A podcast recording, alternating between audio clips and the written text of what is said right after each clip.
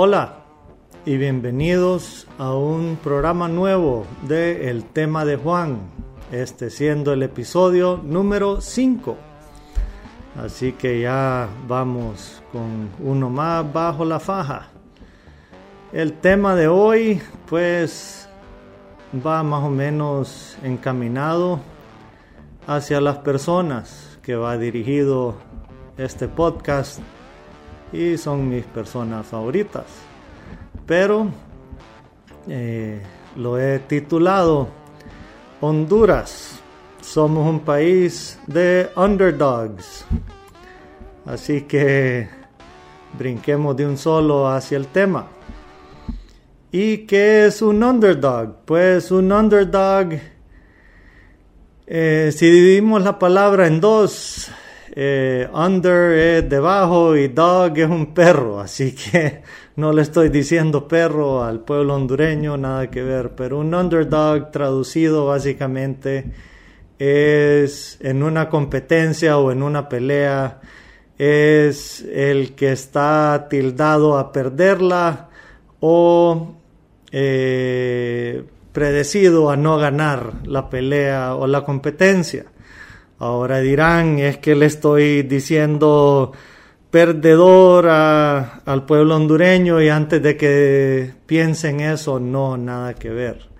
Eh, yo más bien soy fan de los underdogs en las competencias deportivas, en las peleas, en las películas, siempre voy con el que no tiene chance. Siempre me gusta más el que creen que no va a ganar. Por ejemplo, Rocky en, en la película eh, era el que no creían que iba a ganar. Eh, el, el, que ya se sabía que Apolo lo iba a macanear, pero el que tenía el corazón, el que tenía el ánimo, era Rocky. Así que antes de que se vaya a pensar de que le estoy diciendo perdedor al pueblo hondureño, nada que ver. Sí siento que, que el pueblo hondureño, si Honduras fuera una película, seríamos un pueblo de underdogs porque no creen en nosotros. Y denme un chance para, para explicarles un poco más antes de que les choque eso en, en la mente, ¿verdad? Así que para, para entenderlo un poco, eh, eh, ¿qué, ¿qué, concepto de underdog es lo que tengo sobre el pueblo? Pues somos un pueblo de, de underdogs. Para decir la palabra no en inglés, somos como sería traducirla. No, no hay una traducción de la palabra directamente, pero es como desamparados. Eh, eh, básicamente, no, no hay una palabra exacta, pero eh, lo más cerca es desamparado. Pero síganme, vaya, seamos un poco eh, eh, Open English aquí y llevemos ese cursito en línea y, digamos la palabra underdog por, un episodio. Se, usemos la palabra en inglés. Así que en Honduras tenemos underdogs eh, sociales, económicos, pero básicamente eh, humanos tratando de sobrevivir en este maule azul. Eh, eso es lo que somos como país, como, como no sé, como eh, civilización de, una república tratando de sobrevivir entre todas las demás. Pero eso es lo que estamos buscando. Así que, en primer lugar, yo no hice esta sociedad, solo vivo en ella, participo en ella, eh, trato de sobrevivir en ella. Llevo 43 años, casi 44 años, eh, teniendo la experiencia de, de lo que es ser hondureño y todo lo que eso conlleva. Los olores, los sabores, los gustos y disgustos. Es, es una experiencia ser hondureño. Y lo, lo interesante es que entre más adentro uno está en Honduras, eh, más escucha uno el disgusto de, ser hondureño. Entre más afuera uno se va, más uno ama su país. Y, eso es curioso. Eh, las batallas entre un pueblo y el otro, pueblo digo, entre, por decir, Teus y San Pedro, eh, no sé si lo hacen entre Catacamas y Juticalpa, por decirlo así, eh, no, no sé la verdad cómo son entre los otros departamentos, pero entre Teus y San Pedro siempre es así. Eh, los de Teus dicen que los de San Pedro son más creídos y viceversa. Eh, los de Teus dicen que, que en Teus se parrandea mejor, en San Pedro dicen que aquí, que, que allá se parrandea mejor. Siempre está esas rivalidades y, y la experiencia de ser hondureño eh, solo salen de Honduras y ya les hace falta comer baleadas. Eh, eh, me cuenta una, una sobrina que, que, estudia en España que hay un restaurante allá que vende comida hondureña. Y le ¿para qué quieren comer comida hondureña si, si allá han de haber un montón de, de comidas diferentes y jamones y toda la cosa? Pero no, allá se fila la mara para para ir al expreso americano que está allá y, y comer eh, pollo, pollo chuco y, y, baleadas y tortillas con quesillo, ¿verdad? Entonces, amamos todo lo que es Honduras, pero una vez que estamos aquí, no nos gusta el tráfico, no nos gusta la, la, la seguridad y todo lo demás. Entonces, sí, amamos nuestro Honduras, pero, pero es complicado vivir aquí, nadie lo puede negar. Así que eh, somos una sociedad en que eh, somos underdogs de justicia. Eh, siempre dicen que el que robó la gallina está en la cárcel y el que roba millones está libre. Pues solo miremos los casos de corrupción y aunque es hasta peligroso hablar de eso, pero miremos el caso de del señor que, que pateó a la policía el fin de semana en la final del Olimpia Motagua. Eh, es peligroso hablarlo, pero es en la sociedad que vivimos. Eh, murió abatido por policías. Yo no sé qué pasó, yo no estaba ahí, no sé si eh, fue bien o mal, si hizo bien o mal, qué pasó. No, no soy juez ni parte, yo no estaba ahí, yo no sé qué pasó, pero pucha, si lo vemos fríamente, morirse por patear a una policía en un estadio, algo anda mal en nuestra sociedad para que para morir por eso, pues y qué mal lo que pasó en el estadio, qué mal lo que pasó después. No estoy juzgando nada. Solo estoy diciendo algo está bien mal en nuestra sociedad para que suceda eso, pues. Y al mismo tiempo hay gente en la cárcel demasiado tiempo porque no puede costear un abogado o hay gente que sale demasiado rápido porque puede eh, pagar eh, su tiempo, eh, no me acuerdo el término legal, pero uno puede pagar para que le quiten tiempo y otros no, entonces son cuestiones de justicia que, que, uno dice, la palabra justicia no, no suena bien en esos casos, pues. Entonces eso de, de que justicia eh, es vendada y, supuestamente la justicia es pareja. En nuestra sociedad no existe y hay muchos underdogs que se llevan la peor parte de, de cuando está inclinada la balanza para el otro lado. Tenemos underdogs en educación, no hay más que ver todo lo que han sacado en los medios de de cómo hay escuelas que no tienen techo, el inodoro de los estudiantes, pues está el inodoro, hay veces ni el inodoro, pero agua para que dé vuelta no está. Eh, como les digo, yo obviamente en la carretera me ha tocado ir al baño ahí, pero admito, nunca me ha tocado ir al baño. Eh, número dos, sin un inodoro. No sé lo que es eso. Como un niño en una escuela pública no tiene para ir al baño. esos son los underdogs de la educación. La preocupación de un niño debería de ser eh, que, no, no sabe qué, cómo estudiar o, o que está socando por el examen el día después, no eh, a dónde voy a hacer pupú. Así que esos son los underdogs de, la educación. Salud, ni tenemos que hablar de salud.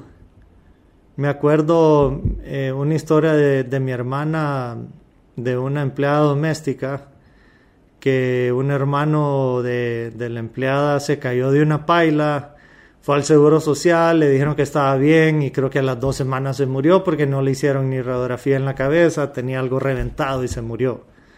¿Cuántas historias de eso hay? Fui a, tratar de, de, hacer, de donar plasma una vez y, y no pude. Y me acuerdo que plasma de sangre y me acuerdo que cuando salí eh, le pregunté a la enfermera que, que por qué estaban usando la, la, refri de los frescos para... Esto era un hospital, la escuela, que ahí, ahí estaban pidiendo donar plasma una vez. Y una refri de frescos, de Pepsi. casi digo la palabra, pero una refri de, de frescos, Pepsi tenían ahí sangre almacenada y le digo a la, yo más o menos enojado y le digo a la, a la enfermera, me le digo, ¿qué pasó? ¿Qué están usando la refri de Pepsi para la sangre? Le digo, sí, porque habían unos frescos y una y unas loncheritas ahí de las enfermeras. No, me dice, que esa es la refri de, de la sangre, me dice. Ajá, le digo, y entonces, no, es que eso es lo que hay, papá, me dice, mejor váyase, me dice, no, no esté preguntando tanto aquí. Y, bueno, pues eso es lo que hay en nuestros hospitales, ¿verdad? Entonces, a saber qué sangre es la que nos meten. Y, ahí están nuestros underdogs, nuestros pacientes, los que tenemos seguro médico, demos gracias que tenemos eso, pero eh, nuestros hondureños underdogs en, en el sistema de salud que hay, ¿verdad? Y bueno, diversión.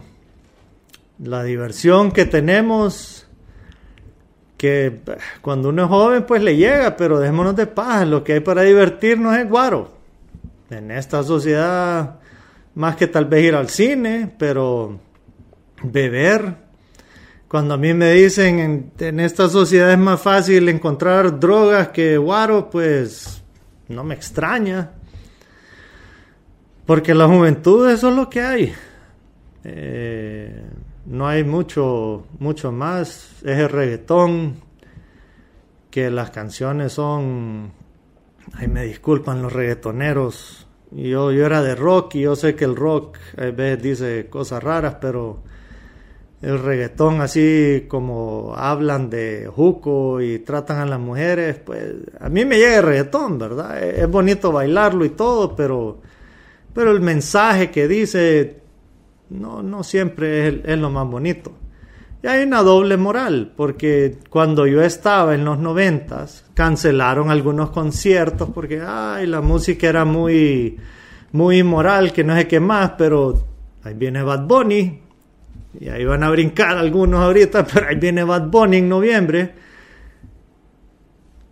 Y la música, ¿qué pasó con la moralidad? Pues entonces yo no quiero que cancelen el concierto, yo soy full eh, libre expresión.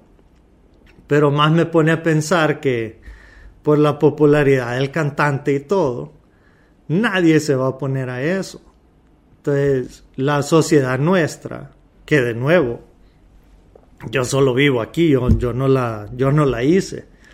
Pero les aseguro que ahí uh, les están diciendo cállense el pico para que no nadie diga nada porque Bad Bunny es lo más juco que hay, ¿verdad? las melodías son belleza. tiene buenas rolas, lo toca emitir. No soy fanático de eso. No he, bajado ni una canción de eso en mi YouTube Music, que es lo que uso yo. Pero más juco que eso no hay. Pues. Eso es como escuchar la, la letra, es un inodoro pues para, para mujeres. Pero ah, tiene buenas rolas pues para, para bailar pues si lo van a bailar en, en, en una fiesta pero y, ahí da lástima, eh, solo lo voy a decir así, eh, que las mujeres no se dan cuenta cómo las están tratando, cómo las están degradando, sí da lástima. Da lástima porque cada quien tiene el derecho de que la traten o, se, o lo traten como quiera. No, no hay falla. Yo respeto eso. Que sea mi opinión, es mi opinión. Pero yo respeto que cada quien lo se deje tratar como quiera. Yo ahí no me opongo.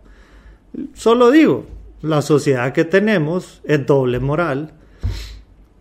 Que algunas películas las dejen venir o no como... Vaya, estaba aquella película que hablaba de...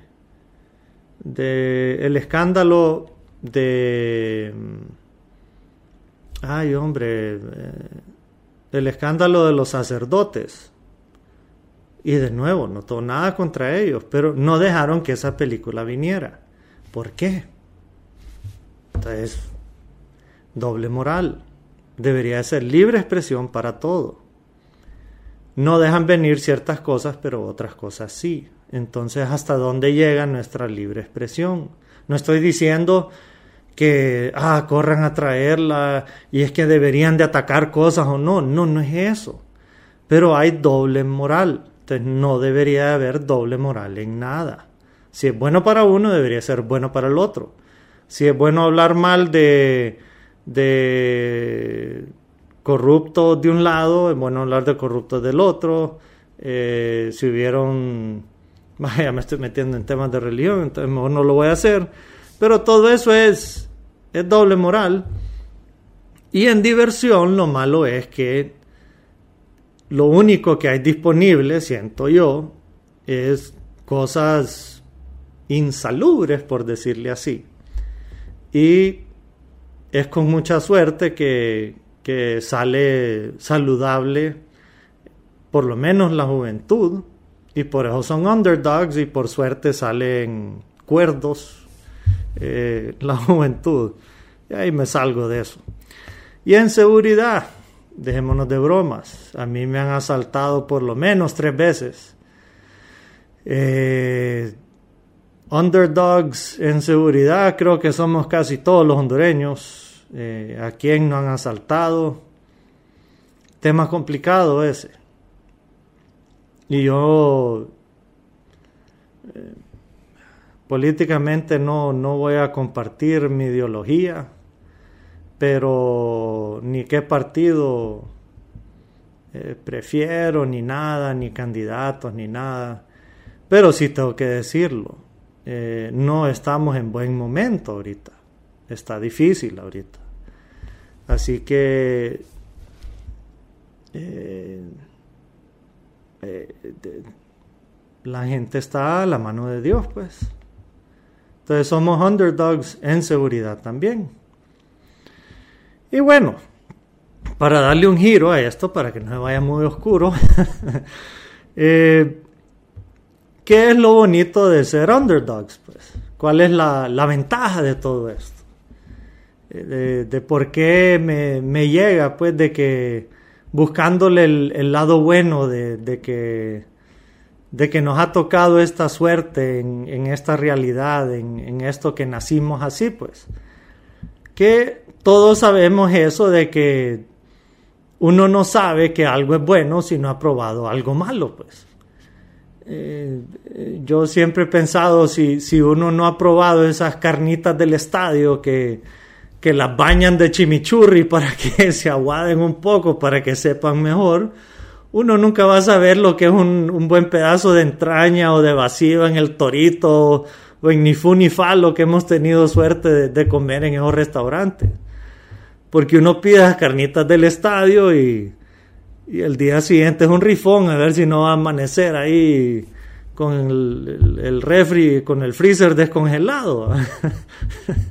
Para los que han tenido el honor también de comer esas carnitas del estadio. Entonces, e, esa es la cosa, pues si, si uno no ha manejado un Cherry Q, no va a saber lo que es un BM, si, si no ha andado con un feo o con una fea, no va a saber lo que es andar con un bombón.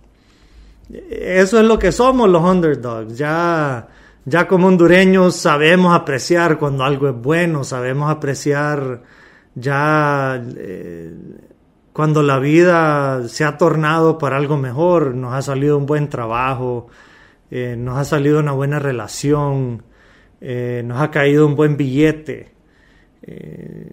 ya el, el, clima tornó a lo mejor, ha salido el sol después de la lluvia ha ganado un candidato político que nos ha gustado, cosas así, ganó el equipo de nosotros un campeonato, que saludes a los Motaguas que, que ganó su equipo, no le puedo decir lo que les quiero decir, pero felicidades a los Motaguas, pues que ya días no la miraban. Eso es lo bonito de, de venir de abajo. Vaya, el, el Motagua es, una, es un buen ejemplo. ¿Qué fue lo que escuché? Yo no soy anti-Motagua, soy, soy Olimpia, vaya, les voy a decir, soy Olimpia, pero no soy anti-Motagua, siempre lo he dicho, soy anti-Real España. Entonces, ¿qué, es lo que me decían los olimpistas? Que ese Motagua no jugó nada contra el Olimpia, ese Motagua no jugó nada contra Real España. Bueno, eran los underdogs y ganaron. Y bien por ustedes, pues. Pero ganaron. Tuvieron la suerte, ganaron. Y le fue bien. Y ahí están. Y ya, nada más. Que le duela a los demás. A mí no me duele porque no soy anti-Motagua. ¿Y a mí qué? El fútbol está para todos, pues. Y, el, que, el que le fue bien, le fue bien. No hay que, no hay que estar celoso ni, ni odiando al otro porque le fue bien, ¿verdad? El underdog come M toda su vida pero persiste. Y ahí estamos, y ellos somos los hondureños. Ahí persistimos año con año, tragedia tras tragedia, Mitch, ETA, Iota y todos los otros huracanes, pero ahí estamos. Ayer estaba viendo inundaciones en, en Olancho, porque cortan todos los árboles, entonces ya la humedad no se queda en las montañas, pero ahí sigue la gente y sale una gente pobre yo digo, ¿cómo hacen? Se les va todo, todo, las poquitas cosas que tenían. Pero ahí sigue esa gente, sigue esa gente. Y, uno se queja porque llegó 10 minutos tarde. Entonces, en, en, la sociedad que estamos, tenemos ejemplos de, de gente bella, preciosa, porque hay mucha gente así en Honduras. Corazones lindos. Hoy había una señora en, en, en Canal 3, en TSI, pidiendo una ayuda. Y le estaba cayendo un billetío ahí en su cuenta de Ban Rural, creo que era. La señora estaba como que le habían regalado a saber que una casa o eso. Y hay gente con, con el corazón enorme, pues. Ya, señor es un underdog y hoy fue su día para que le cayera algo bueno, pues. Algunos le dirán bendición, otra gente le va a decir un montón de cosas. Son palabras que a mí no me... no sé. Lo, lo, las usan demasiado en la... alguna gente religiosa. A mí hay veces me, me choca. Pero y no, no digo que suerte, solo es como que se le alineó, pues, se, le cayó, le, le, le fue bien hoy. Porque no hay una fórmula en la vida, no, uno no puede decir, ah, si hago esto y esto y esto y, y todo me va a salir bien, no, es, es suerte. Eh, yo tuve una experiencia en, en, en febrero que, que choqué no me pasó nada. Y, me dice un señor, puchiga, qué, qué increíble, a usted no le pasó nada y, hay otras personas que se tropiezan una semilla y se quiebra el cuello, sí, le digo. No sé si es suerte o qué es, pero, pero así es la vida. Otros van a decir Dios, otros van a decir esto y el otro, sí, pero es de aceptar que así es. Y, y bueno, los underdogs persisten, siguen caminando y cuando les va bien es una alegría más que un millón de dólares. Y eso es lo bonito. Y con cosas pequeñas, los hondureños con cosas pequeñas nos da una alegría. Aquí hemos hecho, vaya, dándole publicidad a la tribuna, pero aquí hemos regalado hasta boletos de cine con ganarse un boleto de cine la gente se pone loca, pues se pone una alegría, solo con ir al cine, pues. Y eso es el hondureño, pues, las alegrías porque, porque tenemos cargas encima de tanta cosa. Hicimos, ¿cuál fue el episodio 2 de salud mental? Y, quisiera hablar más de, de salud mental en otro episodio porque uno, porque me, han dicho que ha sido de los, de, los cuatro el que más le ha gustado a la gente que me, que me, que me comentó. Que le gustó un montón el de salud mental. Pero en Honduras el nivel de estrés, por las cosas que le he dicho, es bien alto, ¿verdad? una enfermedad nos asusta, eh, pasamos tensos por la seguridad, eh, nos preocupa cuál va a ser el futuro de, la juventud, de los niños, los que tienen hijos, obviamente. Yo me preocupo por mis sobrinos porque no tengo hijos. Uno se preocupa por los viejos. Eh, pero todo, la dirección que lleva el país y todo, y la salud mental de este país es bien complicado. Hablaba cuando el COVID con mi psiquiatra y me dijo, no te imaginas cuánta gente está viniendo por estar encerrado y todo eso. Entonces, es un país eh, con muchos problemas de salud mental. Y todavía hay personas que, que, se ha hecho más popular hablar de la salud mental y todo, pero no, no sé si es que no creen o, siguen con eso que, que les da, no es miedo, pero creo que es aquello del defecto de la salud mental. El, aceptar que, que, pensar que es un defecto. Entonces,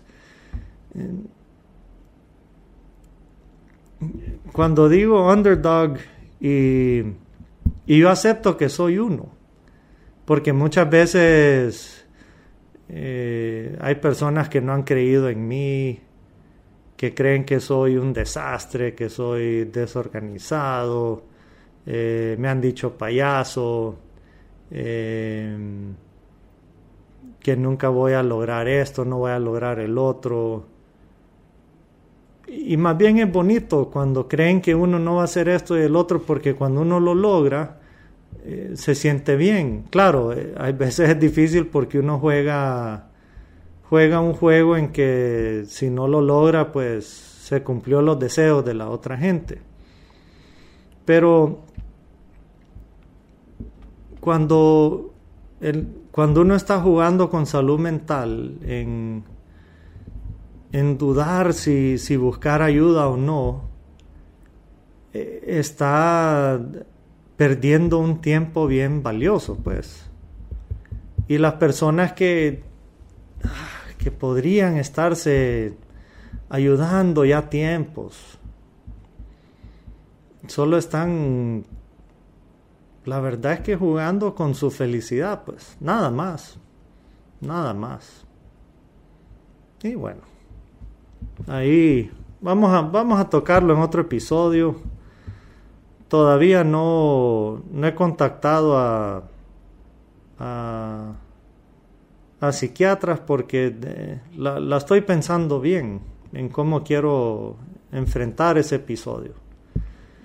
Pero sí les recuerdo, ¿verdad? Que, que me pueden escribir si quieren tal vez hasta hablar conmigo sobre sobre algunas consultas o algo, recomendarles algún doctor. El correo siempre es el tema de juan arroba gmail.com o en las redes sociales pueden tocar eso. Y bueno, por último, no sé, me ha dado por, por hablar de películas en esto, pero la verdad es que yo miro un montón de películas y me, me identifico con, con películas porque son historias y las historias se identifican. Y qué mejor que películas que se tratan de la vida real. ¿Y qué película es más la película del underdog que la de Rudy Rudiger, que es Rudy? La del estudiante de Notre Dame allá en los Estados Unidos que quería jugar fútbol americano para, para el equipo de la universidad y su sueño era salir a la cancha y jugar para enfrente de sus viejos. Y en el último partido de la temporada, pues le dieron la oportunidad de salir con el equipo, pero él no sabía si iba a poder jugar, ¿verdad? Para los que no han visto esa película, cuando yo la miro, hasta se le eriza uno la piel y Parece hasta papo uno ahí que hasta quiere gritar por Rudy. Y a quien se llame Rudy en Honduras, ¿a quién no han molestado con ese Rudy? Pero historia de la vida real. Y al final el Rudy lo dejan entrar a la cancha y hasta hace el tacleo al final y el estadio vuelve loco y están gritando su nombre y todo. Pero ese es la el clásico underdog, el que estuvo la universidad tratando y tratando y tratando de, lograr su sueño, de poder estar en el equipo, de poder entrar. Y su sueño no era nada más que ponerse un uniforme y, poder jugar para su alma mater, pues, para su, su equipo de, de, universidad de fútbol americano. Sería como, como no sé si algunos ven el toque de Relly, que, lo tengo que admitir que a mí se me salieron lágrimas cuando, cuando vi esto. la historia de... Y lo pueden buscar en, en YouTube. La historia de, de, un muchacho que se llama Tato, que si no me equivoco vive en Danlí. Y, y es un olimpista a morir, el, el joven, ¿verdad? y tiene tapizado, limpia el cuarto y, su abuelo, si no me equivoco es el abuelo, ahí perdón si me equivoco, pero el abuelo lo había hecho limpia y todo y, y Relly Maradiaga lo logró llevarlo a, a ver un partido del Olimpia. Si no me equivoco es Olimpia Motagua. Pero el muchacho cuando lo llevan y estuvo en los camerinos y lo sacan a la cancha y era su sueño salir con el equipo y todo. Y llegó un momento en que, que Relly le dice cómo está y, y se te acordás de tu abuelo y empieza a llorar Tato ahí en la cancha y uno se le salen las lágrimas pues de, de ver eso. Pero esa es la, la típica historia de un underdog logrando su sueño. Algo que algunos dirán, pues qué ridículo es solo ir al estadio, salir con un equipo y todo. Sí, pero, pero para ese muchacho eso era todo. Eso era la culminación de un sueño. Eso era todo, pues. Para él eso era el mundo. Y Relly, que según entiendo no es Olimpia, pero sabe lo que es el fútbol, sabe lo que significa para muchos, me incluyo. No que quiero que Relly me lleve al estadio, pero llevó a este joven y, y, gracias a ese programa a mí me sacó lágrimas. Pues yo, yo sé que si dejo que pase un tiempo, porque si lo mira uno mucho ya no llora uno, pero si uno mira eso, uno le saca lágrimas eso. Pues y después el, el, Tato vio el partido y si no me equivoco quedó 0 a 0, pero pegó una socada en el estadio, es como pegamos la socada a todos. Que solo puedo pensar en el, en el sábado que fue la final de la Champions. Y lo estaba viendo con mis papás en la casa. Mi mamá no lo quiso ver porque estaba socando mucho. Pero cuando Valverde da el pase para Vinicio Junior y meten el gol, esa socada que está pegando uno y cuando cae el gol, se le va uno toda la, todo el estrés. Y me dice mi mamá, ¿cómo puedes ver eso? Mamá, le ves que yo lo miro por ese momento del gol. Es que en ese momento a uno se le va todo y es esa felicidad. Uno no empieza, uno grita el gol y todo, pero es como esa euforia que le queda a uno, esa sensación de felicidad. Y eh, eso es lo que nos queda a los que no lo tenemos todo, a lo que nos cuesta día a día eh, despertarnos, eh, trabajar, los que no nos los que no nos dan todo, los que no los que no somos los más bonitos del mundo, los que no tenemos todo el billete, los que los que tenemos que chambear, los que nos asaltan. Y, yo, y, yo soy privilegiado, ¿eh? yo no me las tiro de que a mí me cuesta la vida igual que todos los demás, no, nada que ver. Pero si me pudiera poner en los zapatos de los menos privilegiados por un segundo, pero los que sufren eso, pues los que hay veces se van a dormir con hambre o, o, no saben cómo le van a dar de comer a los guirros o, o, que están sufriendo una relación que no funcionó, todo eso.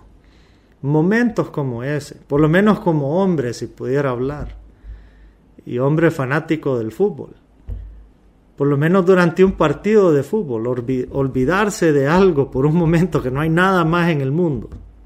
Ese partido el sábado, por lo menos los que somos Real Madrid.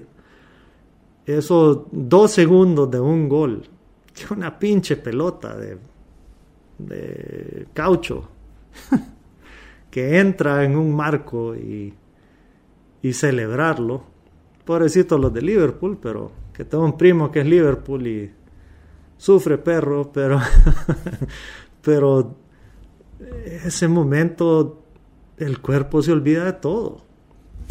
Entonces, sea por lo que sea, ver, me imagino un hijo caminar por primera vez o,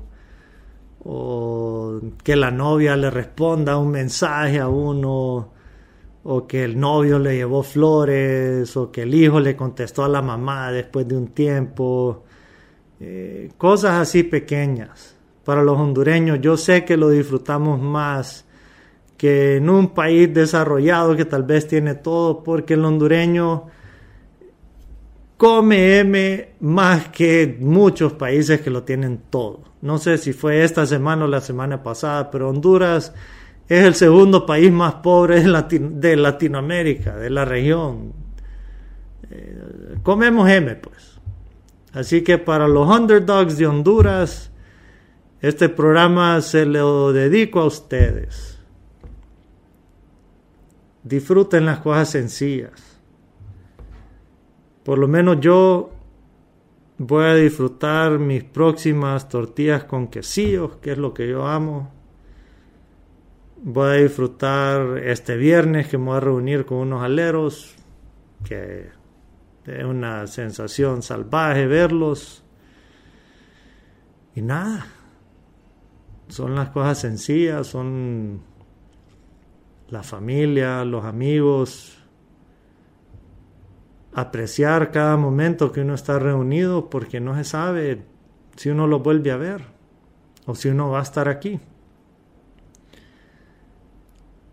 pero todos somos rudis y tenemos que buscar los momentos que las cosas nos salen bien y saber apreciarlas.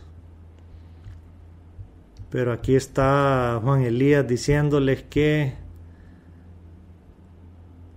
entiendo, entiendo que Honduras no es fácil. Honduras no es fácil, pero... Y y pocas veces sentimos que, nos están ayudando. Pocas veces, eh, pucha.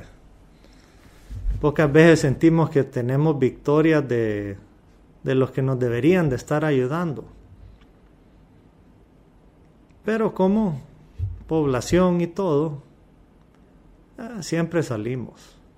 Hay que ser perseverantes, hay que seguirle dando. Y ahí nos van a levantar en los hombros en las canchas, sea en nuestras casas o los amigos, pero siempre nos levantan en los hombros. Así que bueno, espero verlos el próximo jueves, espero estar aquí grabando de nuevo. Les agradezco mucho su sintonía. Como siempre, les agradezco su sintonía en nuestras plataformas de podcast y los que vean esto en YouTube les pido dar el respectivo like y subscribe. Muchas gracias y los dejo con mi mensaje de siempre.